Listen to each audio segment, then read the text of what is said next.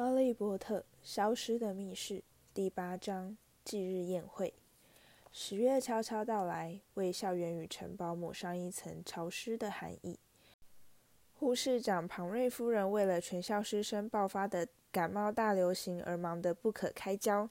她特制的胡椒呛药剂虽然是药到病除，但却会让喝下的人耳朵连冒好几个钟头的白烟。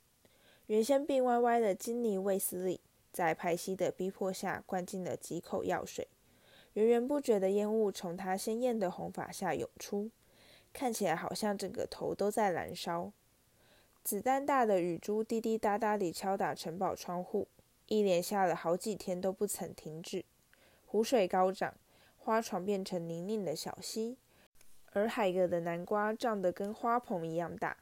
不过，木头对于固定集训课程的狂热。却不曾被雨水给浇熄，而就是因为如此，哈利才会在万圣节前几天，一个狂风暴雨的傍晚，浑身湿透、沾满淤泥地返回格莱芬多塔。即使没有风雨，这也不能算是一堂快乐的集训课程。被派遣去史莱哲林刺探敌情的乔治和弗雷，亲眼看到了光荣两千零一号的惊人高速。他们向大家报告。说史莱哲林球队看起来就像是七个淡绿色的污点，如喷射机般在空中冲来冲去。当哈利啪嗒啪嗒地走过无人的长廊时，却遇到了某个看起来跟他一样心事重重的人——差点没头的尼克，也就是格莱芬多塔的驻塔幽灵，正忧郁地望着窗外，低声喃喃自语：“条件不符，就只差个半寸。钥匙，Hello，尼克。”哈利说：“Hello，Hello。”差点没头的尼克应声答道，并猛然一惊地回过头来。他卷曲的长发上戴着一顶缀着羽饰的华丽帽子，身上穿着一件围着白色皱领的短上衣，巧妙地隐藏住他那几乎断成两段的脖子。他像烟雾一般透明。而哈利的目光可以穿透他的身体，看到外面漆黑的夜空与滂沱的豪雨。你看起来好像有心事，哈利。尼克说，顺手折好一张透明的信纸，塞进他的紧身上衣。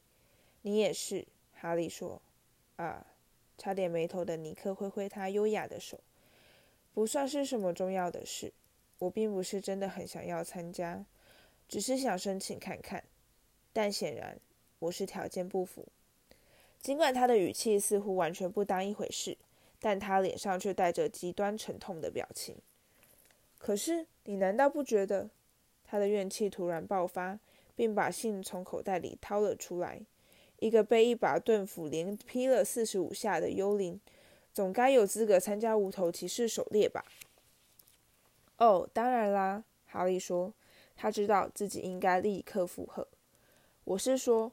我当然比谁都希望这件事能做得又快又干净，而我的头也可以完全掉下来，你懂了吧？这样就可以让我免掉许多痛苦，也不用受到那么多嘲笑。可是，差点没头的尼克抖开信纸，愤怒地大声朗读：“我们只能接受头和身体完全分家的猎人。你应该可以理解，除了真正无头的成员之外，其他人是没办法参与马背丢人头的把戏和人头马球之类的活动。”因此，我们必须非常遗憾地在此通知你，你的条件并不符合我们的规定。仅此奉上最深的祝福，派屈克·迪兰尼·波德莫尔爵士。差点没头的尼克愤愤不平地把信塞回原处。就只剩半寸皮肤和肌腱纤维还连在脖子上，哈利。大部分人都觉得这已经够好了，当然可以称得上是无头。可是，哦，不行。这对头完全断掉的波德莫尔爵士来说，显然还是不够资格。差点没头的尼克一连做了好几次深呼吸，然后用一种平静多了的气说：“那么是什么事让你烦心？我可以帮得上忙吗？”“不行。”哈利说，“除非你晓得我们能在哪里弄到七根免费的光荣两千零一号，让我们再跟史来。”哈利接下来的话就被他脚踝附近响起的尖锐猫叫声给完全盖住。他低下头来，看到一对像灯一样大的黄色眼睛，那是拿勒斯太太，是管理员阿各飞妻养的干瘦灰猫，同时也是他与学生长期战争中的得力助手。你最好快点离开这里，哈利。”尼克急促地说。飞机现在心情很坏，他得了流行性感冒，而有个三年级学生又不小心把青蛙脑喷到了五号地牢的天花板上，他花了整个早上才清理干净。要是他看到你把泥巴滴得到处都是，好，哈利说，并立刻避开拿勒斯太太谴责的目光往前走去，但却已经来不及了。阿各菲奇和他的臭猫之间似乎有一种神秘的连接。可以引领他立刻找到正确的方位。他突然从哈利右手边的兽尾后冒了出来，气喘吁吁的四处张望，忙乱地搜寻现行犯。他的头上包着一条厚厚的格子围巾，鼻子看起来又紫又肿。这么脏！他指着从哈利魁地奇球袍上滴下来的一滩泥水坑，双下巴的赘肉连连抖动，眼珠子吓人地暴突出来。弄得这么乱七八糟，脏得要命，我受够了。我告诉你，跟我来，哈利。于是哈利只好沮丧地跟差点没头的尼克挥手道别，随着飞机重新走下楼梯，在地板上印下双倍的泥脚印。哈利以前从来没到过飞机的办公室，这是所有学生都避之唯恐不及的地方。这个房间阴暗污秽，而且没有窗户。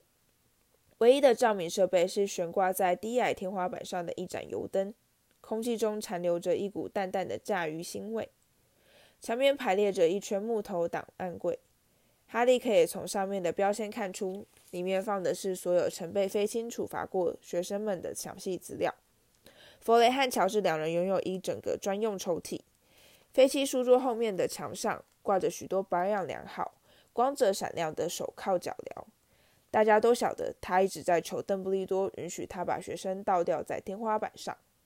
飞机从书桌上的笔罐中抓起一支羽毛笔，开始乒乒乓乓地四处翻找，搜寻羊皮纸、粪便。他愤怒地喃喃自语：“大滩热滚滚的龙鼻涕、青蛙脑、老鼠肠，我受够了，非得杀鸡儆猴才行。”表格在哪儿？没错。他从书桌抽屉拿出一大卷羊皮纸，摊开放在面前，并将他长长的黑羽毛笔进入墨水瓶。姓名：哈利波特。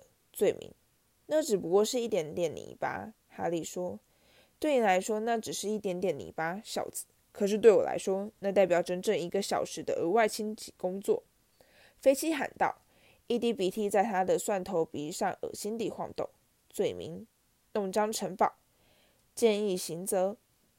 菲西凯凯他水龙头似的紫鼻，眯起小眼盯着哈利，而哈利屏息等待最后的判决。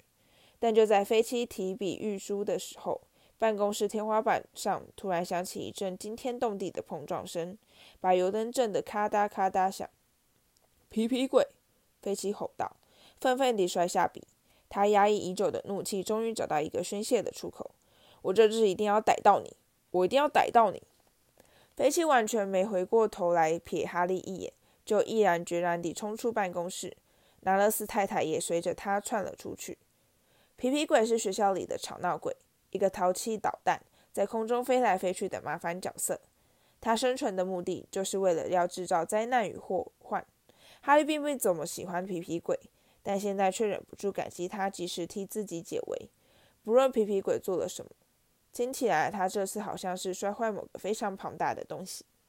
哈利满怀希望地想着，只要他能把飞机的注意力从自己身上引开就行了。哈利认为他最好还是待在这里等飞机回来。于是他坐到书桌后一张重铸的破椅上，静静等待。桌上除了那张填了一半的表格外，只摆了另外一件东西——一个光滑巨大、上面写着银色字迹的紫色信封。哈利迅速瞄了房门一眼，检查飞机有没有走回来，然后就拿起信封，低头阅读。速成咒术，初学者魔法函授课程。哈利的好奇心被挑了起来，于是他轻轻打开信封，从里面抽出一大捆羊皮纸，上面用更加华丽繁复的银色字迹写着。你感到与现代魔法世界格格不入吗？发现自己总是找借口避免施展简单的符咒吗？你曾经因为悲惨的魔杖技巧而遭到嘲笑吗？这里为你提供一个解答。速成咒术是一种全新发明，万无一失，立即见效，并容易学习的课程。至今已有数百位男巫女巫自速成咒术教学法获得莫大的注意。塔普罕的荨麻夫人来信表示，无人也背不住任何咒文，而我调制的魔法药剂老是成为全家的笑柄。现在，在上了一起速成咒术之后，我变成了宴会的焦点人物。而朋友们也抢着向我索取我的闪光水秘方。迪斯贝里的普若德魔法师说：“我太太常常嘲笑我插进的符咒，但是在上了一个月神奇的速成咒术课程之后，我成功地把它变成了一头犁牛。谢谢你，速成咒术。”哈利越看越觉得有趣，忍不住快速翻阅剩下的内容。飞七为什么会想要去上速成咒术课程？难道他不是一位合格的巫师吗？哈利才刚读到第一章，握住你的魔杖，一些有用的小秘诀，门外就响起一阵窸窸窣窣的脚步声，显然是飞机回来了。他赶紧把羊皮纸塞回信封。哈利才刚把信封扔回书桌，房门就突然敞开。飞机脸上带着得意洋洋的胜利神情。那个消失衣橱可是珍贵的不得了呢。他满面春风地告诉拿勒斯太太：“我们这次一定可以把皮皮龟赶出校门，我的甜心。”他的目光落到哈利脸上，随后迅速飘向桌上的速成咒术信封。而哈利现在才发现，信封目前的位置跟原来的地方足足差了两尺。飞机的惨白脸在瞬间变成了砖红色。哈利准备好迎接另一波愤怒飓风的吹袭。飞机拖着脚步走到书桌前，一把抓起信封扔进抽屉。“你有没有？你看了没？”他语无伦次地急急追问。“没有。”哈利立刻撒谎答道：“要是让我知道你偷看了我的私人，那不是我的，是替一个朋友拿的。无论如何，不管怎样。”哈利吃惊地望着他。飞机过去从来没这么激动过。他的眼珠子凸了出来，松垮的面颊上浮现出格子围巾也无法遮掩的抽搐青筋。非常好，走吧，不准泄露一个字，不是你想的那样。不过要是你没看的话，你现在就走吧。我得写一份关于皮皮鬼的检举报告。走吧。哈利简直不敢相信自己的好运，他立刻冲出办公室，连跑带跳地冲过走廊，重新爬到楼上，没有受到任何处分地逃出飞机办公室。这大概已创下了学校前所未有的记录。哈利，哈利，那有用吗？差点没头的尼克从一间教室飞了出来。哈利看到他背后躺着一堆巨大黑金色橱柜的残骸。显然是从非常高的地方摔下来的。我叫皮皮鬼把这摔到飞机办公室上面。尼克急急问道：“我想也许能引开飞机。”原来是你呀，哈利感激地说：“没错，那真的很有用。他居然没罚我劳动服务，谢谢你，尼克。”他们两人一起向前走去。哈利注意到，差点没头的尼克手上依然抓着那封派屈克爵士的回绝信。无头骑士狩猎这件事有什么我可以帮忙的地方吗？哈利说。差点没头的尼克突然停下脚步，而哈利一时收不住脚，直接穿越他透明的身体走向前方。他真希望自己没这么做，感觉就好像是走进了一阵冰寒的冷雨。不过有件事你可以帮我的忙，尼克兴奋地说。哈利，不知道我这样会不会要求太多？还是算了，你不会想要。你要我做什么？哈利问道。这个吗？这个万圣节是我的第五百年忌日。差点没头的尼克说。他挺直身躯，显得非常高贵庄严。哦，哈利说。他不太确定自己究竟该露出忧伤或是高兴的神情。是的，我会找间宽敞些的地窖办一场宴会，全国各地的朋友都会赶来替我庆祝。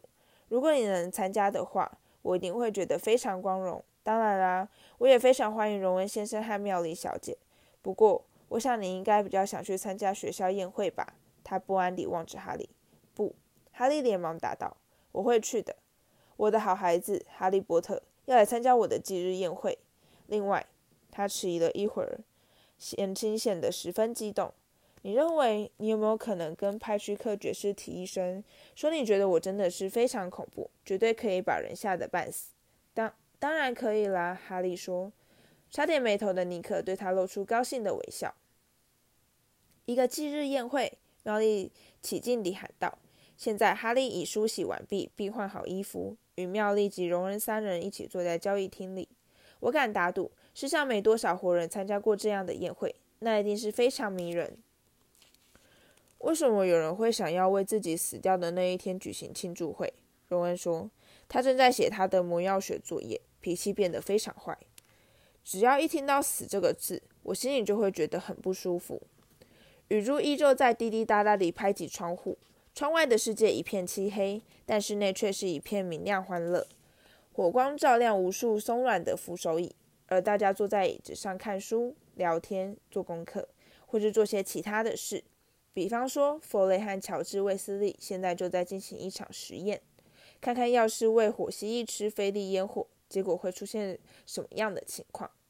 弗雷从一堂奇兽饲育学课程中救出了一头鲜樱橘色的火生蜥蜴。而他现在正趴在书桌上，微微冒烟，四周围了一圈好奇的观众。哈利正要把飞机和速成咒术的事告诉荣恩和妙丽，那只火蜥蜴就突然嗖的一声冲到空中，飞快地绕着房间不断旋转，并噼里啪啪地吐出一一连串巨大的火花。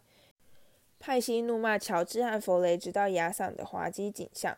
从火蜥蜴口中吐出橘红火雨的壮观奇景，以及它在一声爆炸巨响后流入火炉中消失不见的有趣画面，让哈利在不知不觉中把飞机和速成咒术忘得一干二净。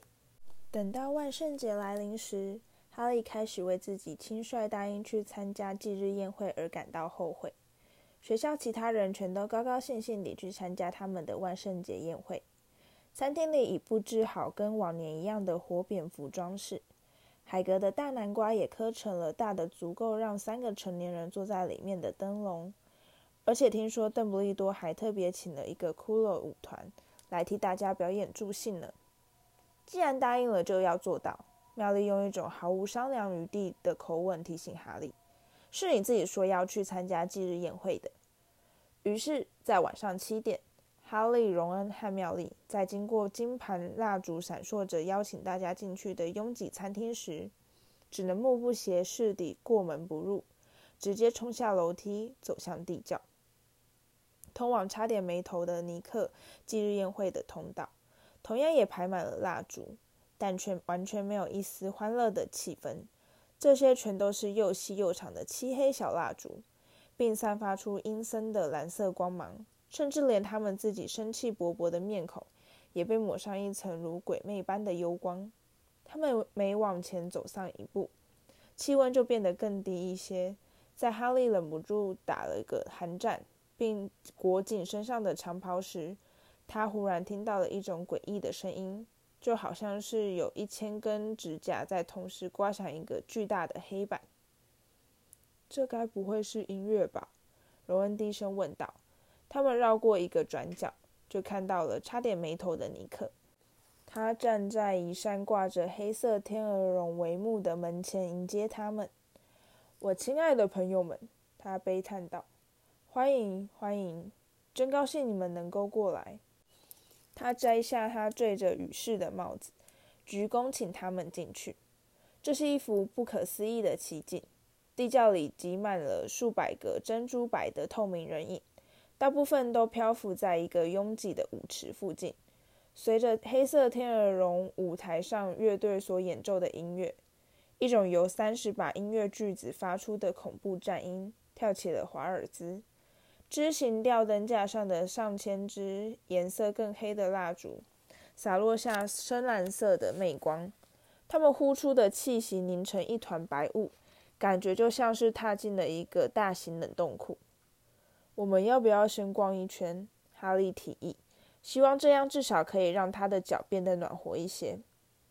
小心不要从他们身上穿过去，荣恩紧张兮兮地说。然后他们就开始沿着舞池边缘向前走去。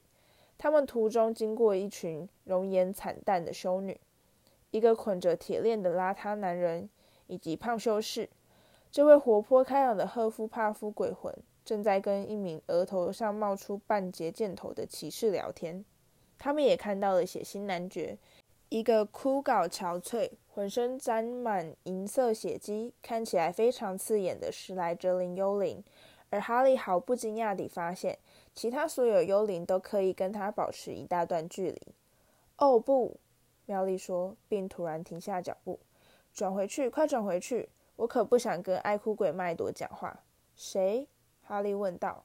此时，他们已立刻开始往回走。他在一楼女生厕所里面作祟，苗丽说。他在厕所里面作祟。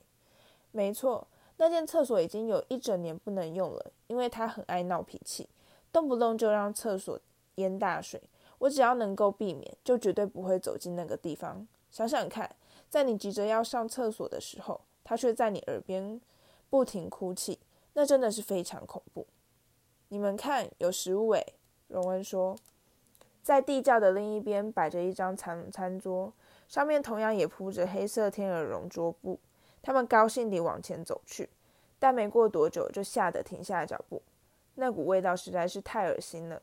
美丽的银盘上摆着腐烂的大鱼，大圆盘上堆满了烤成焦炭的蛋糕，另外还有一大锅长蛆的肚包碎胀，一片爬满绿毛的乳酪。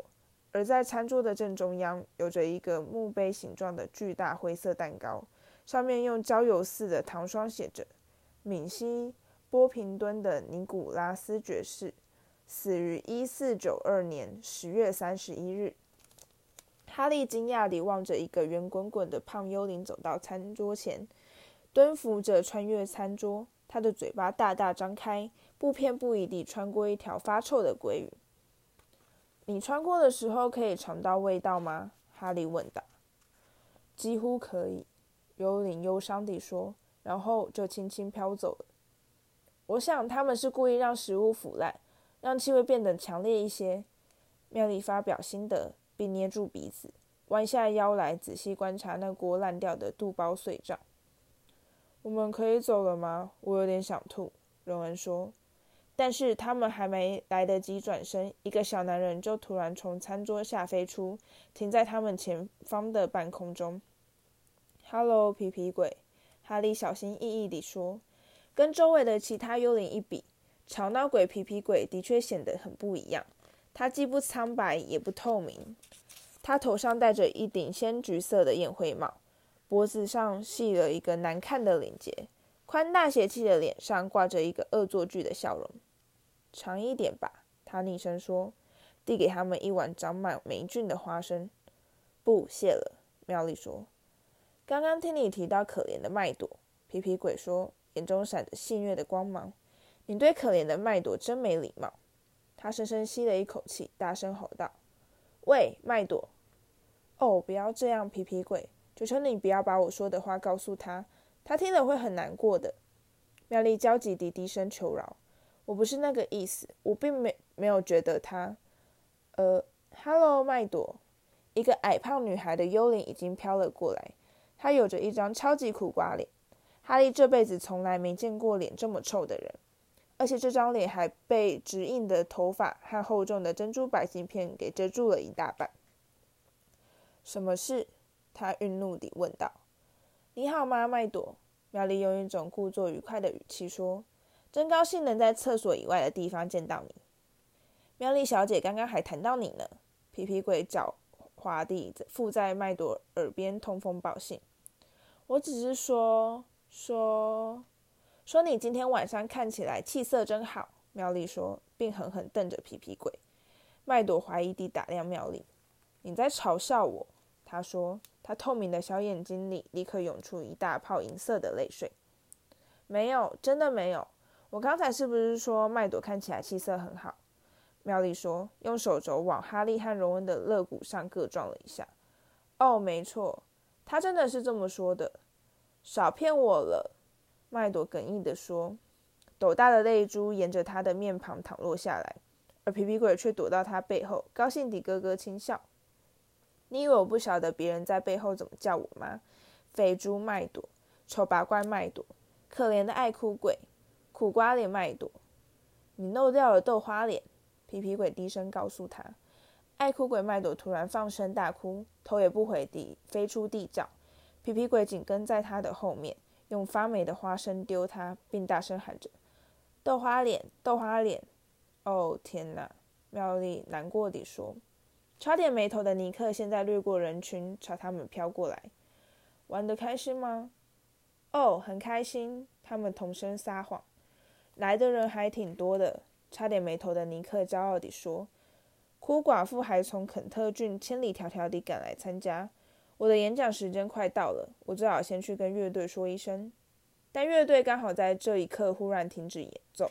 全体乐手和地窖中其他所有人在听到一阵狩猎的号角响起时，就立刻变得鸦雀无声，并兴奋地东张西望。哦，我们的贵宾到了！差点没头的尼克不悦地说。地窖的一面墙上接二连三地冒出十二头鬼马，每头上面都坐着一名无头骑士。群众疯狂地鼓掌叫好，哈利也忍不住开始拍手，但他一看到尼克的脸色。就识相地立刻把手放下来，鬼马飞奔着冲入舞池中央，停下来开始立定跳跃。前排一个高大的鬼魂，原先是把他长满胡须的头颅夹在腋下，让头颅自顾自地吹号角，而现在他从马背上跳了下来，把他的头高高举在空中，俯视群众的头顶，这让大家全都笑得乐不可支。然后大步走到差点没头的尼克面前。把头压回脖子上，尼克，他吼道：“你好吗？头还挂在那儿，是不是呀？”欢迎派屈克，尼克不自然地说：“有活人诶。派屈克爵士瞥见哈利、荣恩和妙丽，就故作害怕地惨叫了一声，而且还假装笑得跳了起来，害那颗刚装好的头又滚到了地上。大家更是笑到快翻了。非常有趣，差点没头的尼克沉着脸说。别理尼克，派屈克爵士的头在地上大叫。他还在为我们不让他参加狩猎的事心里不高兴。不过我说啊，你们自己看看这个家伙。我觉得，哈利看到尼克脸上意味深长的表情，连忙慌张地接口说：“尼克真的是非常恐怖，而且又很……呃，哈。”派屈克爵士的头吼道：“这定是他要你这么说的。能不能请大家注意一下？我要开始演说了。”差点没头的尼克大声宣告，大步走向讲台，踏入一圈冰蓝的光晕中。我已故的君主，各位先生、各位女士，在此我仅以最深的忧伤。但在这之后，就再也没人肯听他说下去了。派屈克爵士和其他的无头骑士展开了一场精彩的人头曲棍球比赛，引得大家全都转过头来欣赏球赛。差点没头的尼克一开始还刻意提高嗓门，想要重新赢回他的观众。但是在派屈克爵士的头在热烈喝彩声中从他头顶掠过之后，他终于完全死心，打消了这个念头。哈利现在觉得非常冷，肚子更是饿得咕噜咕噜叫。我再也受不了了，荣恩喃喃说道。牙关嘎喳嘎喳地打颤，乐队又重新开始演奏，而幽灵们也迅速涌入舞池。我们走吧，哈利同意。他们走向大门，沿路上不停对所有看他们的人点头微笑。一分钟之后，他们就匆匆赶回那条排满黑蜡烛的通道。说不定甜点还没吃完，人们满怀希望地说，率先走向通往入口大厅的楼梯。然后哈利就听到了撕裂、撕成碎片、杀。这就是他曾在入哈办公室中听到的声音。一个冰冷残酷的嗓音，他跌跌撞撞地晃了几步，然后停了下来，趴在石墙上仔细倾听，并慌乱地东张西望，眯起眼睛上下打量这条灯光昏暗的通道。哈利，你怎么了？又是那个声音。暂时不要说话。饿了这么久。听，哈利急急喊道。但荣恩和妙丽却只是呆呆地望着他。杀戮，杀戮的时候到了。那个嗓音变得越来越微弱，哈利感觉到它正在移动，往上移动。他抬头凝视漆黑的天花板，心中涌出一种掺杂了恐惧、兴奋的复杂感觉。他怎么可能往上移动呢？难道他是一个魅影？所以石头天花板根本就挡不住他。这里，他大喊，并立刻冲上楼梯，走进入口大厅。但在这里休想听到任何声音。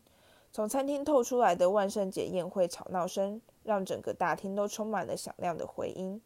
哈利快速冲上大理石阶梯，荣恩和妙丽啪嗒啪嗒地紧跟在他的身后。哈利，我们到底要……嘘！哈利竖起耳朵，他听到在远方，在楼上的某个角落，悠悠响起那个越来越微弱的嗓音：“我闻到了血味，我闻到了血味。”他的胃部一阵痉挛，他就要去杀人了。他大喊，无视与荣恩和妙丽迷惑的神情，他一步跨三级地冲上下一列阶梯，并努力在自己响亮的脚步声中继续追踪那个嗓音。哈利飞快地在整个二楼跑了一大圈，荣恩和妙丽气喘吁吁地跟在他后面。他们直到绕过最后一个转角，踏入最后一条无人的通道时，才终于停下脚步。哈利，这到底是在干嘛呀？荣恩说，伸手擦去脸上的汗水。我什么也没听到啊。但妙丽突然倒抽了一口气，惊恐地指着走廊前方：“你们看，前方的墙上有着某个闪闪发亮的东西。”他们慢慢向前走去，在黑暗中眯起眼睛，努力想要看清楚些。在前方两扇窗户之间的墙上，离地一尺处的地方，涂抹着几行字迹。在火把照耀下，散发出闪烁的幽光。密室已经打开，传人的仇敌们，当心了！那是什么？挂在下面的是什么东西？荣恩说，他的声音微微有些颤抖。在他们慢慢接近的时候，哈利突然脚底一滑，差点摔倒在地。地上有一大滩水。荣恩和妙丽及时扶住他，他们就这样紧盯着字迹下方的一个黑影，一步。步地挪向墙上的讯息，接着他们三人就同时看出了那是什么东西，并吓得连忙跳向后方，溅得水花四射。南厄斯太太管理员养的猫，被自己的尾巴倒吊在火把支架上，它的身体僵硬得像块木头，眼睛睁得又大又凸。在接下来的几秒钟，他们震惊得动弹不得。然后荣恩开口说：“我们快离开这里吧。”我们是不是应该想办法去救？哈利不安地提议。相信我，荣恩说。我们可不希望在这里被别人看到。但现在已经太迟了。远处响起一阵像暴雷般的隆隆声，而他们一听到就晓得宴会已经结束了。在他们这条走廊的两端，同时响起数百双脚爬上楼梯的砸踏声，以及吃饱喝足的人所特有的高声喧哗。没过多久。学生们就吵吵闹闹地自两边涌进走廊，所有的说笑声、脚步声与一切细微声响，都在领先的人看到那头倒掉的猫时突然安静下来。两旁的学生们在转眼间变得鸦雀无声，并争先恐后地挤上来，望着那幅恐怖的画面。现在只剩下哈利、荣恩和妙丽三人孤零零地站在走廊中央。然后某个人的喊叫声划破了寂静。传人的仇敌们，当心了！下一个就轮到你了，马种。那是拽哥马粪。他挤到了人潮前方，冷漠的双眼闪闪发光，总是面无血色的脸孔也涨得通红。他望着那幅倒吊僵硬猫影的可怕画面，咧嘴站出了一个狞笑。